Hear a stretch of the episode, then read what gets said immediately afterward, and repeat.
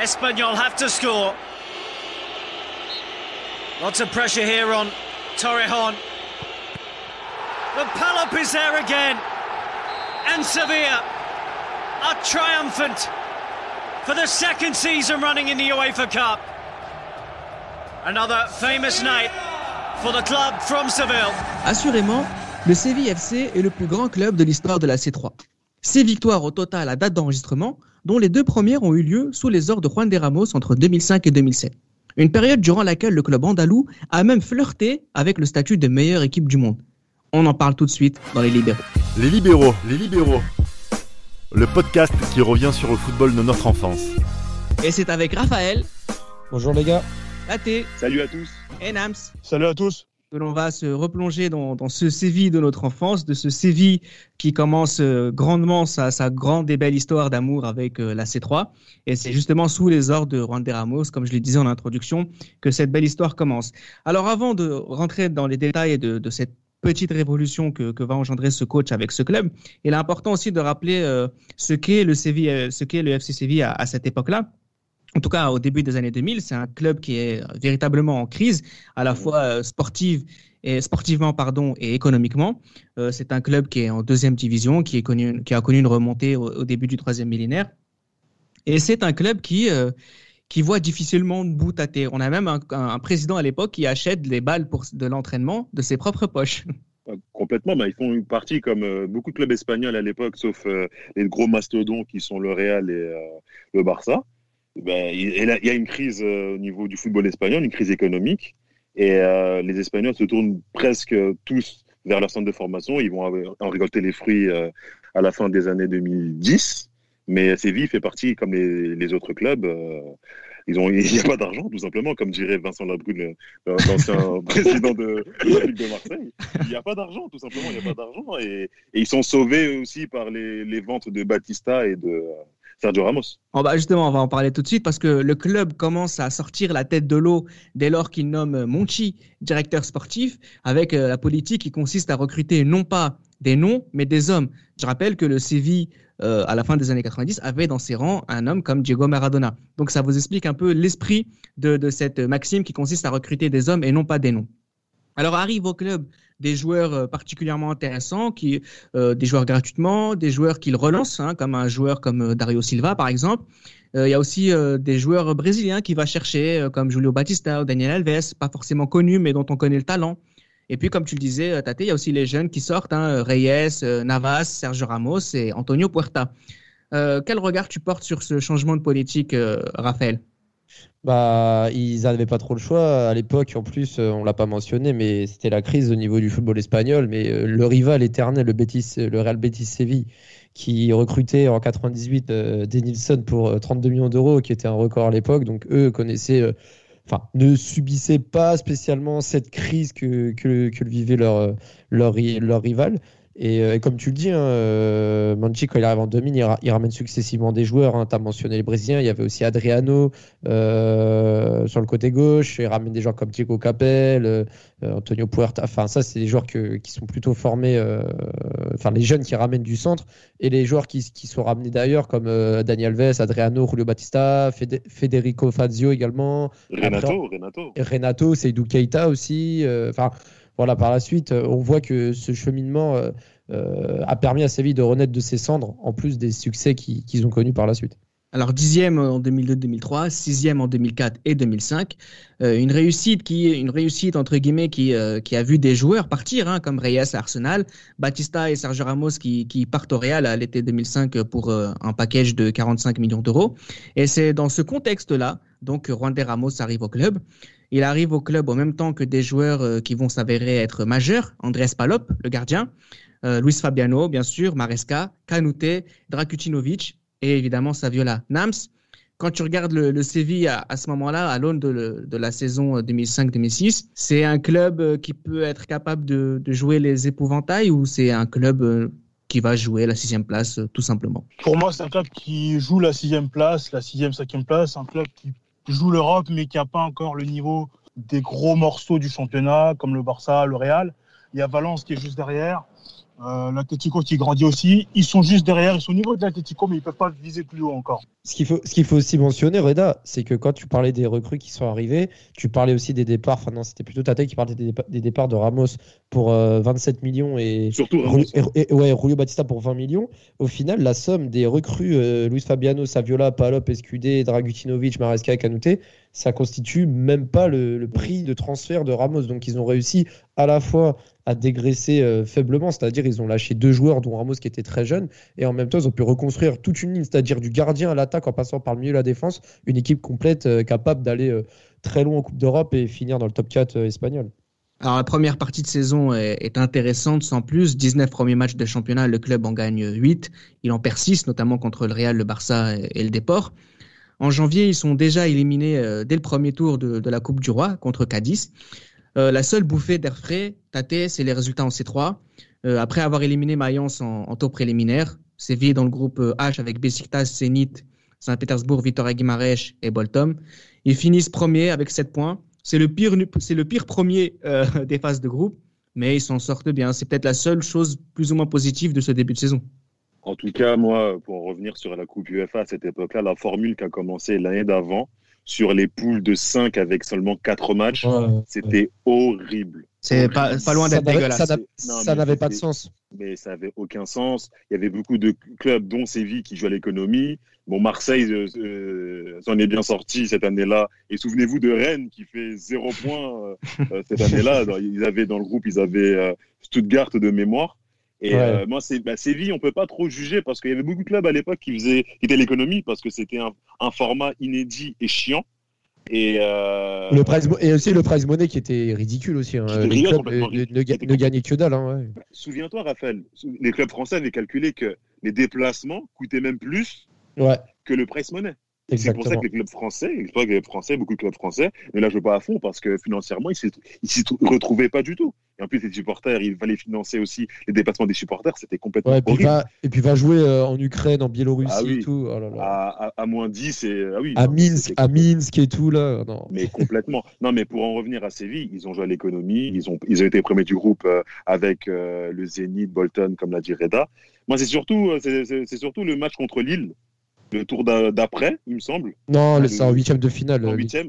Le, ben, le tour d'après, pareil, c'était toujours les, les commentaires euh, des journalistes français. C'est faisable, c'est quoi cette équipe? Avec le corner, plus, avec le corner rentrant de Dernis grâce au vent, je me rappelle. Exactement, à- à- à- au, club- euh, au stade horrible de Villeneuve d'Ascq. Et le Exactement. match ouais. retour, ils ont réglé, ils ont plié l'affaire le match retour. Donc, comme d'habitude, les, les journalistes français, les médias français qui sous-estimaient cette équipe et ils ont fait le travail, tout simplement. Alors justement, la suite en C3 est beaucoup plus intéressante, alors que le club continue euh, son parcours en championnat euh, tranquille, presque sans intérêt, je dirais, hormis euh, une victoire 4-0 contre Cadiz en février et une défaite 5-0 euh, à l'Espagnol Barcelone. C'est peut-être les deux seuls moments où il y a eu quelque chose de particulièrement intéressant pour, pour Séville, en tout cas qui est notable.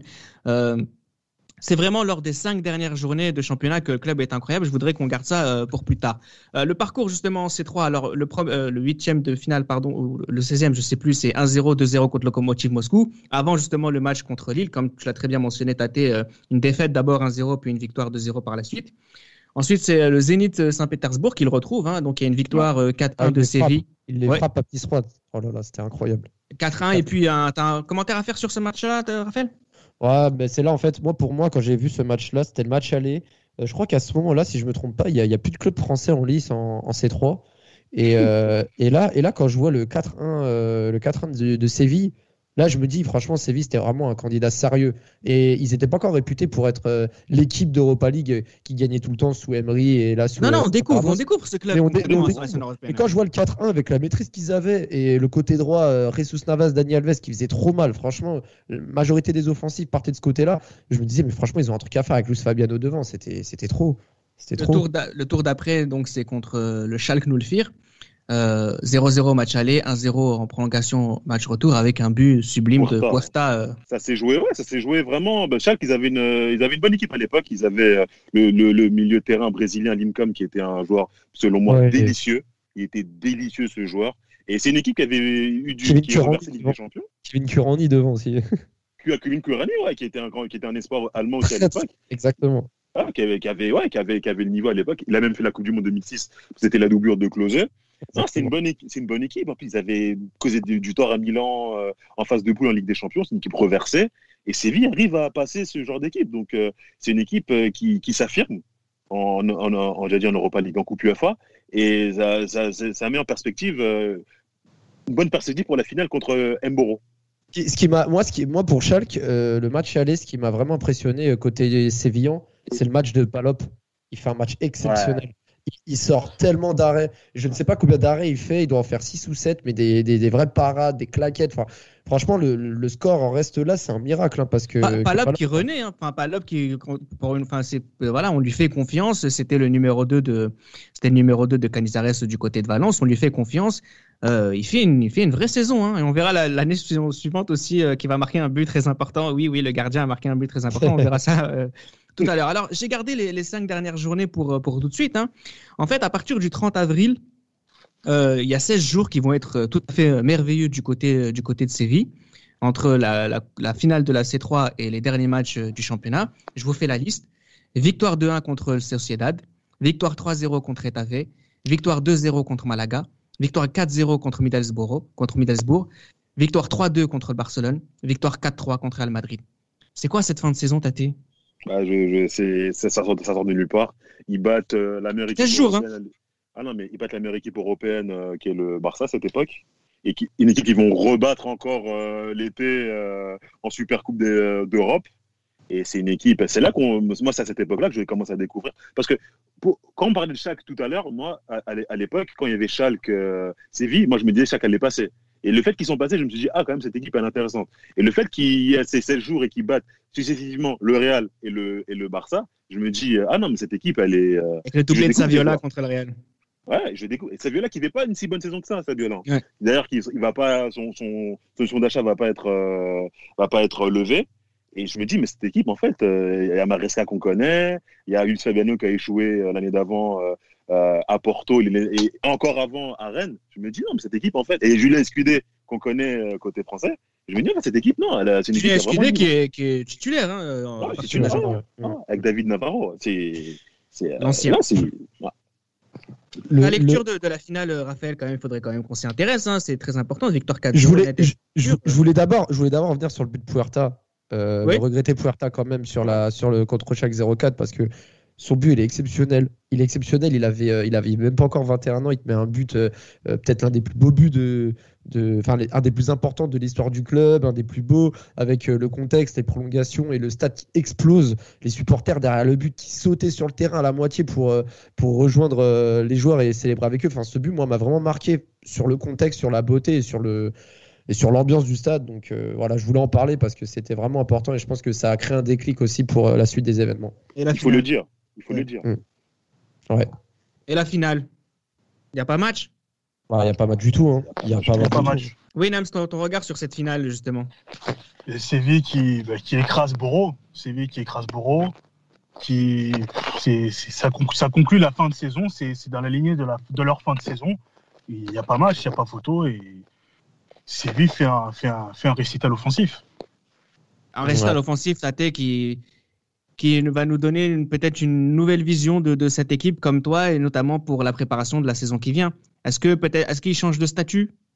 Il change de statut. Moi, c'est surtout pas, pas après cette finale, parce que cette finale, franchement, Mboro, euh, bon, c'est une équipe euh, avec Hasselbank, Viduka, Southgate derrière. bah, C'est des joueurs importants quand même. C'est des joueurs importants, mais c'est plus des joueurs qui ont, faut regarder les rétroviseurs que Ouais, ouais, en avant. ouais. En avant, c'est plus, faut plus regarder le rétroviseur que les feux de route en avant, parce que bon, euh, ouais, je me dis bon, c'est la, Coupe UEFA, c'est une bonne équipe Séville, mais c'est pas non plus. Moi, c'est surtout le 3-0 qu'ils mettent contre le Barça en Super Coupe d'Europe. Ouais, je à l'été qui vient, ouais. Là, je me dis, ah là, on tient. euh, On tient là, quelque chose. Là, c'est une vraie équipe. Bah, c'est Là, marrant ce que tu dis, hein. on va, on va en parler tout de suite par exemple. Regarde, par exemple, euh, à cet été, donc il n'y a pas vraiment de, de- de gros changements. Il y a Saviola, justement, comme tu l'as dit, qui ne va pas être maintenu.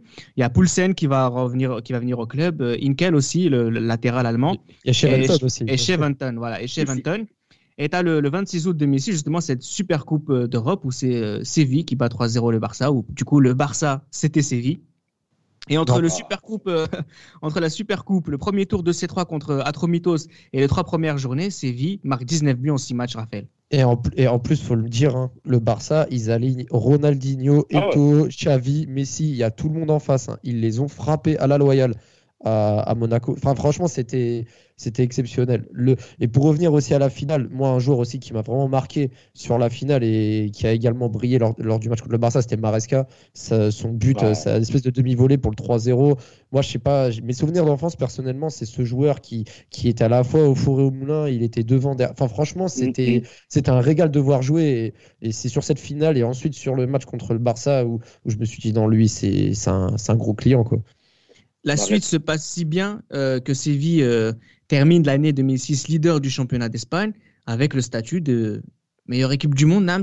Meilleure équipe du monde, Tate? Oh, non, on va pas quand même exagérer.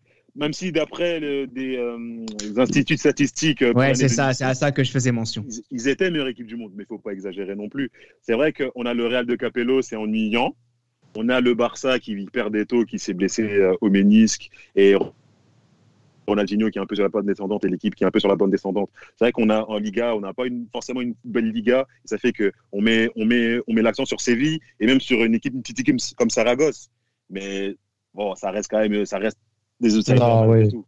Bien sûr, bien sûr. c'est-. C'était, je dis pas qu'ils étaient en sur-régime, mais c'était dans une, une, une folle série et, Et et ouais. c'est honorable à eux. Mais bon, euh, faut, voilà, il y a, il y a le, là encore, on parle de meilleure équipe du monde. on- Il y a le, le Milan de Carlo Ancelotti aussi à côté. Il y a, Ouais, mais y a, c'est- il y a Manchester ouais, de, mais- de Alex Ferguson, tu vois. Enfin, enfin voilà quoi. Ouais, je- mais- Ah, c'est plutôt le côté. et- et- voilà, c'est c'est frais en fait. Oui, Ouais, exactement. Et puis là, euh, en fait, en c'est deuxième l'équipe saison, hype. C'est un peu l'équipe hype, on va dire, du moment. et t'as Ouais. Kanouté qui marque des buts parce que l'année d'avant, il marque. C'est une équipe euphorique l'année d'avant. C'est-à-dire que mais c'est pas une équipe qui marque essentiellement beaucoup de buts. Mais l'année d'après, t'as Kanouté qui commence à marquer des buts, t'as Kersakov qui arrive, t'as Fabiano aussi qui Mais, commence à mais marquer. Kerzakov, et Tate Kerzakov, je t'interromps, excuse-moi, mais Kerzakov, je t'en sais pas, je sais pas ce que tu en as pensé, mais franchement, Karzakov, il m'a un peu déçu à Séville. Il a mis Bah, quelques- je- mais je l'ai pas trouvé flamboyant pour autant. Moi, je préférais Pro- Probreniak, moi. Je préférais, Ouais, personnellement. Bien sûr. aussi. Probreniak était meilleur pour moi. Moi Mais aussi. ouais. Après, tu sais, les Russes à l'étranger, c'est compliqué. Ouais, c'est vrai. Alors. Les Russes à l'étranger, c'est. En C3 sur cette saison, euh, c'est sans être, euh, sans être souverain que Séville sort de, de son groupe à, à la deuxième place. Euh, ça va être plus intéressant du côté de la Coupe du Roi, où ils éliminent d'abord euh, le rival du Real Betis euh, en quart de finale, le déport ensuite, et euh, Retafe en finale, 1-0 grâce à un, but de Canouté. Sur les trois, en premier titre, Nams, déjà, avec un but en finale de Canouté, Canouté on- dont on n'a pas beaucoup parlé, mais qui fait quand même euh, de grosses prestations euh, sur cette période-là. Canouté, grosse prestation sur cette période. Et Séville qui grandit, qui grandit, qui progresse. Et on a un effectif qui est de, plus en plus grand, des prestations qui sont de, de mieux en mieux, qui s'imposent vraiment parmi là, des Séville qui s'impose parmi, commence à s'imposer parmi les grands en Espagne. Alors le championnat continue d'être intéressant, mais le club perd des points au fur et à mesure que les matchs euh, s'enchaînent, notamment avec euh, les coupes. Le club finit euh, troisième du championnat avec 5 points de retard sur le Real et le Barça, qui étaient à égalité. Je vous renvoie à ce qui s'est passé à la fin de cette saison-là, sur la saison euh, 2006-2007, avec quand même la deuxième meilleure défense et la deuxième meilleure attaque du championnat. Tate, ils auraient fait un beau champion quand même. Il aurait fait un bon champion, mais il manquait encore le step euh, au-dessus pour être champion. Mais, mais ils auraient pu en profiter parce que ça se joue à quoi euh, la Liga Ça se joue à moins de 80 points de, de, euh, de mes souvenirs. 5 ils points de pu, retard. franchement, 71 pour eux et 5 points de 76 pour les deux premiers. Ah, ils auraient pu, franchement, ils auraient pu faire les, les deux points par match. Et bon, après, ils n'avaient pas l'effectif pour gérer les trois compétitions, certainement. Et, C'est ça, euh, Mais s'ils étaient, con- s'ils s'étaient concentrés vraiment sur la Liga, ils auraient pu, ils auraient pu la prendre la Liga. Parce que, comme, que je, comme je le re- Pardon? Oui, vas-y, vas-y. Excuse-moi. Parce que comme moi, il y a Canouté qui commence à marquer des buts, il y a Fabiano qui fait une bonne saison. Et en plus, il y a, tactiquement, c'est, ça devient modulable. C'est-à-dire qu'il y a le 4-4-2 à plat, il y a le 4-4-2 en losange. Il y a Maresca qui peut remonter d'un cran. Et, euh, ils Adriano aussi. Adriano aussi qui montre Adriano, un, ouais. un profil, euh, Ouais. un profil très très polyvalent. hein. Complètement. Et Avec qui tactiquement- Il y a, finit- il y a Marty Can- aussi. hein. Marty aussi Can- qui était pas Can- mal. Canouté Ouais, qui marque 21 buts ouais. sur cette saison. Euh, Daniel Alves qui euh, termine la saison avec euh, 11 passes décisives quand même. Oh, oh, oh. Il est Eh ben, eh mais vous, j'avais une question, mais euh, bon, je sais pas si Nab c'est là également pour euh, m'écouter, mais, mais, euh, mais moi je trouvais que les joueurs de Séville, je sais pas pour les adeptes de football manager, mais à chaque fois qu'ils ramenaient des joueurs, ils étaient trop forts sur FM. Soit, soit avant qu'ils les recrutent ou quand ils étaient à Séville, ils étaient trop forts. Je sais pas. Ah, si- Mon- Monchi jouait à Football Manager. Ah, je sais pas, mais en tout cas, la, réalité. Dragitinovic, euh, Karzakov, Ouais, euh, Poulsen. Ah, c'était fort sur FM. Séville avait vraiment des joueurs, bah, que ce soit dans la réalité ou dans, dans le virtuel, avait vraiment des joueurs euh, qui étaient vraiment, vraiment très très bons. Mondial, hein, ça te Bien, plaire. Alors là, ces trois, ça se passe, euh, ça se passe euh, très bien. hein. Donc, euh, c'est- c'est- euh, le premier tour en sortie de phase de groupe, c'est contre STUA, donc STUA Bucarest 2-0, 1-0. Ensuite, il y a ce match en huitième de finale, Raphaël, qui est plus compliqué contre le Shakhtar Donetsk. Euh, 2-2, 2-2, et notamment ce, ce but euh, de Palop euh, à la fin, de, à la fin du match qui va arracher, arracher la suite, quoi. Ouais, parce que ouais, il y a Elano qui marque le, le but du 2-1, la 83e, si je me trompe pas, et je me rappelle du but parce qu'ils étaient, à- ils étaient à 3 sur lui, ils étaient même pas capables de l'arrêter alors qu'il était totalement excentré. Pour moi, c'était un but un peu, un peu incroyable à, à concéder. Mais sur l'histoire du but de Palop, ce qu'il faut dire, c'est qu'il n'y avait même pas corner en plus. Parce que chez Vanton, il, il- il- je sais pas, il essaie de jouer quelque chose et en tombant, il retouche la balle et elle sort et l'arbitre siffle corner et on connaît la suite, t'as Alves qui centre et, et Palop qui met une belle tête en plus, hein, bien croisé et tout. Enfin, ah, c'est vraiment Palop. euh, Il, a, il aura vécu une saison 2006-2007 incroyable en, en Europe. hein, franchement. Mais c'est ça aussi un champion, Tate. Il y, a une, il y a une histoire qui se raconte, et puis il y a, il y a- il y a la chance aussi qui est avec vous. Il y a la chance qu'avec nous, il y a un supplément d'âme. Il y a beaucoup de victoires en prolongation. Mhm. Quand, on, y est, quand on est quand, prolongation, tir au but, il y a un supplément d'âme. Il y a une équipe, je pense que sur le terrain, ils s'entendaient bien et en dehors aussi. Ils ont créé vraiment euh, un contexte autour du club qui fait que il y avait une telle unité qu'ils ont pu traverser les, euh, les, euh, les tempêtes et les épreuves ensemble. Et on va le voir à la fin de l'année avec, euh, avec un drame, tout simplement. Alors euh, là où il n'y a pas de drame, justement, c'est en quart de finale contre Tottenham, victoire 2-1 à l'aller et puis le 2-2 au match retour qui ne va pas être euh, préjudiciable. Ils, ils ont eu chaud au retour? Ouais, ouais, Ah, ils ont eu chaud. au moment? Ils ont eu chaud, ils ont eu chaud. Mais Ouais. justement, c'est là où on parle de- du supplément d'âme de cette équipe. Ça veut dire que c'est des joueurs qui prennent du plaisir à jouer un football intéressant ensemble. C'est des joueurs qui s'entendent à, à l'extérieur. Il y a beaucoup de joueurs qui euh, ont une langue commune et ils parlent le même football. Et, et ça se voit aussi sur l'envie de s'arracher pour les autres. Euh, avec euh, cette demi-finale contre, euh, contre Osasuna, où ils perdent, là aussi, comme quoi 1-0 euh, au match aller avant de gagner 2-0. Et là, encore une fois, en Raphaël, on voit une équipe euh, de Séville qui va chercher quelque chose ailleurs. À l'i- à l'image du, premier but de Luis Fabiano en demi-finale, hein. un but, euh, il y va avec l'agnac. Il y va vraiment avec l'agnac. Et, et, par exemple, même sur le deuxième but, hein, Renato qui marque un deuxième but en mode un peu renard des surfaces, et juste avant, il t'a mis une frappe de 30 mètres juste au-dessus. Tu, tu sentais qu'à Pisse-Rouen, il y avait un supplément d'âme, comme le disait euh, Tate. Il y avait quelque chose. Ils étaient imprenables dans leur stade. Et même avec un ou deux buts de retard, tu savais qu'ils étaient capables de renverser n'importe quelle équipe. Et, et voilà, enfin, pas besoin d'avoir euh, euh, des millions, d'acheter des joueurs à prix d'or ou des talents innés, etc. Enfin, ils avaient euh, un collectif, ils avaient des individualités quand même avec euh, Daniel Alves, avec euh, quand même Fabiano Canouté devant. C'était quand même du, du très très lourd devant le but dans la surface. Mais, mais voilà, il y avait, il y avait ce supplément d'âme dans, surtout à Pizjuan. Moi, j'ai, franchement, gagner à Séville, même en championnat, Ouais. il me semble cette saison-là, je crois, il y a que Mallorca qui les bat. Sinon, il tape le Real, le Barça, l'Atlético Madrid. C'est un truc de malade. Ouais, très, très compliqué de gagner à Séville. Ils étaient vraiment, c'était vraiment une forteresse euh, quasi imprenable. Il y avait quelque chose à, Ramon Sanchez Pizjuan. Il y avait quelque chose. Et ce quelque chose, on le voit euh, tâter en, finale de la C3 contre l'Espagnol, Barcelone. Une belle équipe aussi. Mais là, une petite parenthèse, on voit aussi que le football espagnol, c'est quelque chose, hein, avec des demi-finales euh, 100% espagnoles, une finale 100% espagnole, quand on sait ce qui se passe aussi du côté euh, de la Ligue des Champions, notamment l'année d'avant, etc. Donc on est à une période de- de- où l'Espagne, euh, c'est quelque chose euh, en club. Euh, ta lecture de, la finale, cette deuxième consécutive du côté Séville? Déjà, je- j'ai envie de rappeler l'équipe de l'Espagnol à l'époque. C'est une Mhm. équipe de malades. C'est une équipe vraiment avec- entre Riera, De La Peña, qui est l'un de mes joueurs préférés, Tamudo. C'est une équipe qui empêche le Barça d'être champion. Zalabe- Souvenez-vous à- Zabaleta. Zabaleta. euh, Tamudo. Non, mais t'as- Rufete. Et c'est une équipe qui empêche le Barça euh, d'être champion. Lu- Luis euh, Garcia, si l'avant-dernière mais il y avait Luis Garcia aussi. hein. Ouais, il y avait Luis Garcia qui, bien Ouais, sûr. ouais. Mm. Et non, c'est une équipe le- que, que, que- Raphaël connaît très bien. Oh, on l'adore, hein, Nams, on l'adore. Exactement. Et, et lui, aussi, et Nams aussi, Nams aussi. Oui, et sûr. profite à, à- Oh, on est fan. Nams, On est- Exactement. on Pourquoi, pourquoi. Louis Qu'est-ce qu'il a à faire ici, Louis Ah bah lui, c'est On est parce fan. que, bah parce que lui, c'est le 4-3, bon, voilà. On Oui, pas je sais. Non, mais je sais, je sais. hein. C'est bien. Certains changements, certains changements des émissions. Bref. Bon, bref. Les libéraux, ça va Ouais. devenir le, le podcast euh, Paris Saint-Germain bientôt. Non, non, non, non. mais pour, Non, mais pour les gens qui sont partis au lit à la mi-temps ce soir-là, c'était c'était drôle, en tout cas. C'était très, très drôle. Mais non, mais c'est une grosse équipe, euh, l'Espagnol. Ouais, bien hein, sûr, mais que oui, bien sûr. c'est- C'est une grosse équipe. Et ça joue au tir au but, parce que, parce que bon, Séville aurait pu aussi tuer le match euh, plus tôt, mais euh, malheureusement, euh, en face, il y avait vraiment une grosse équipe. Comme je, le- vais le répéter, c'est une équipe qui a empêché le Barça d'être champion l'avant-dernière journée, euh, le 2-2 au Nou Camp, il ne faut pas l'oublier ça.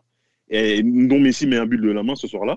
Et non, c'est une grosse équipe. Et Séville joue une équipe qu'elle connaît. Et malheureusement, elle a du mal. C'est pas comme avec Mboro où c'est l'équipe a un peu plus de failles. Là, c'est une équipe qu'elle connaît et elle a un peu plus de mal en finale à, finir. Alors Adriano ouvre le score, Albert, Albert Riera lui répond. Ensuite Canouté en prolongation qui marque à, à la Ah, 105e minute avant que Jonathan euh, euh, marque, euh, le, marque ouais, le, ce but à la 115e minute pour aller chercher les pénalties. Les pénalties, euh, euh, le, le marque, Dragutinovic euh, le marque, Daniel Alves rate le sien et Puerta marque le sien Il aussi. tire, il tire- il tire bien au-dessus en plus, Daniel Alves. hein. Je rappelle. mais c'est c'est complètement foiré. Et du côté, euh, du côté espagnol, il n'y a que Panjani qui, qui réussit le sien. Euh, double victorieux de, de, la, de la C3. Euh, à deux doigts, quand même, il faut le dire, de faire le triplé. Euh, Nams se termine deux saisons grandioses euh, du côté du, de Séville. C'est deux saisons assez incroyables. On, ne les imaginait pas forcément gagner deux Coupes d'Europe, encore moins consécutivement. C'est très fort. Et là, derrière, on attend quand même à ce qu'ils grandissent un peu plus, ce qui confirme. Une belle saison en championnat, une Coupe d'Europe. et On a maintenant, on attend qu'ils passent l'étape supérieure. Euh, ce qui va se passer, c'est que bon, on n'a pas beaucoup parlé de Juan de Ramos, mais il faut bien comprendre aussi que sur cette période-là, voilà, c'est vrai que les choix sportifs sont souvent faits par par Monchi, et puis Juan de Ramos de son côté, c'est quelqu'un qui aussi a réussi à, à utiliser efficacement la polyvalence de, de ses nombreux joueurs. Il a aussi réussi à créer un, véritable groupe qui savait vivre ensemble.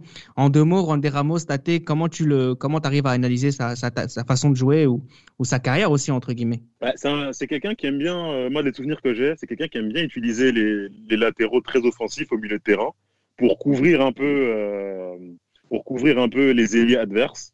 Moi, je me souviens que quand il, jouait contre le Real, il mettait très souvent euh, Navas sur le banc et il mettait euh, Adriano, il mettait même parfois même Renato, il le déportait pour vraiment contrôler euh, les, les, les ailiers euh, adverses qui étaient Rubinho et Reyes à l'époque. Je m'en souviens très très bien. C'est un entraîneur un peu frileux. Il a un peu payé euh, par la suite à Tottenham et, à- et au Real. Euh, Real. Mais c'est comme, mais comme tu l'as dit, c'est un entraîneur qui aime bien créer un esprit de groupe, ensemble, un esprit un peu guerrier. Et euh, à cette période-là, c'était l'un des meilleurs entraîneurs du monde. euh, à Et puis, et, et fin puis il a- 2007. et puis il a Depuis gagné 2007. aussi, et puis il a aussi gagné son droit d'aller coacher le Real Madrid grâce à son expérience à Séville notamment. Et Bah, surtout, complètement. Mm. Complètement. Complètement, Alors, même si ça s'était pas très très bien passé avec le 6-2 à la fin de l'année. Oui. Mais, euh, sur un plan technique. Mais sur un plan euh, humain, je pense que c'est quelqu'un qui est. c'est un- C'est quelqu'un de tranquille au niveau humain. Alors la saison d'après du, du CVFC euh, euh, passe entre guillemets euh, aux oubliettes dans l'histoire parce qu'elle commence d'une manière dramatique. Euh, C'est euh, le décès de, de l'enfant du club, euh, Puerta, euh, la- lors de la première journée de, de la saison 2007-2008. C'est ce décès, Raphaël, qui va fermer cette histoire du FC Séville, celle dont on parle ce soir, enfin, euh, Ouais, c'est- dans ce podcast. c'est terrible parce qu'il y a eu euh, Marc Viafo en 2003, il y a eu Fer, là, le joueur euh, Benfica. Et, et là, tu as Antonio Puerta euh, contre, contre Retafe qui, qui décède suite à des problèmes cardiaques. Et enfin, c'est vraiment une triste fin d'histoire, de fin de belle histoire, euh, sachant que par la suite, euh, Juan de Ramos re- rejoint l'écurie euh, londonienne de Tottenham. Et Avec au un gros final, bah, avec un gros salaire évidemment. Mais il, avait, il, a, réussi, il a réussi à, à maintenir Tottenham parce qu'ils avaient mal commencé. Il les a bien euh, redressés. En 2000-2009, il fait un mauvais début de saison et, et il est licencié. Mais, mais en tout cas, la- la- la- le décès de Puerta, c'est, à mon avis, c'est ça qui a définitivement euh, Tué cassé- dans l'œuf. Ouais, voilà, ça, ça a clôturé le- la, la belle histoire euh, de, de- de- du FC Séville. Et euh, je, je tiens aussi à mentionner que Puerta, c'était vraiment quelqu'un de respecté dans le football espagnol, aussi bien que Ramos, euh, comme un symbole, avait rendu euh, hommage à Puerta lors des trois finales remportées par l'Espagne en 2008, 2010, 2011, en portant un, un t-shirt et, et en lui rendant hommage, montrant que malgré son, son jeune âge de l'époque, c'était vraiment quelqu'un de respecté et, et, et, était, et- et un- et un- et un International, comptable. Raphaël. hein. Ouais, Il avait une sélection. exactement. Mais, mais n'oublions pas le, le- la Super Coupe d'Espagne aussi en 2007 contre le Real. Où, euh, Avec le triplé de Fabiano Mais bien sûr, non, mais de Canouté, Canouté, Canouté. Non, pas bien de Canouté, excuse-moi, de, de, de Canouté à Bernabeu, le 5-3 là. Non, ouais. mais, il- non, mais il leur met tout, il leur met tout au Bernabeu. Ah, Avec la frappe, que- avec la que- frappe de, la frappe de Drenthe de- aussi, la frappe de de Drenthe, ouais. Ouais, où on a il sortait de de l'eau. comparaisons avec Sidorf, avec ses cheveux. Et... Parce que, souviens-toi, Nams, euh, l'été 2007, euh, sur la TNT, l'Euro Espoir qu'il y avait, où Drenthe était Ah oui, joueur. Ah, il a tout donné. Il a tout donné. tout, tout donné. Il a tout donné et il vient au Real. Donc moi, le match aller, je me dis, il gagne un 0 Je me dis, bon, le Real l'année euh, l'année prochaine. Le match retour, ils vont, ils vont régler ça au Bernabeu. Et là, 5-3, ils mettent tout au Real, mais tout. Pépé Franchement, la rouge. euh, Fr- Franchement, la prestation, la prestation de Canouté au match retour à Bernabeu m'a oh, fait penser, oh, oh. elle m'a fait penser à la prestation de Eto avec Mallorca au Bernabeu quelques années avant. Je sais pas Oui, si c'est En 2003, le 5-1. exactement. 1-5, voilà. Ça m'a fait penser à la Techniquement, même chose. Techniquement, Canuté, waouh. C'était trop. Et Canouté a fait d'énormes progrès. hein. Je me rappelle de ses Ah, débuts ouais. à Lyon, Parce puis après son Tottenham, départ à on- West Ham ou Ah oui. Tottenham. C'était un simple buteur, un joueur pivot, mais à Séville, il est devenu un, un joueur assez complet et vraiment prolifique. Et je pense que quelque part, c'est aussi une belle représentation de ce qu'a été euh, ce Séville, c'est-à-dire un club qui revient de loin, mais un club qui a du talent, un club qui aime le foot et qui marque euh, beaucoup de buts. En tout cas, j'espère qu'à travers ce podcast, on vous aura donné envie de vous replonger dans ces années sévillanes, parce que quand même, quelque part, il y a eu des très, très, très, très beaux matchs et je vous invite à tous à aller les regarder. Merci les libéraux et à très bientôt. C'était Les Libéraux, un podcast produit par Sport Content.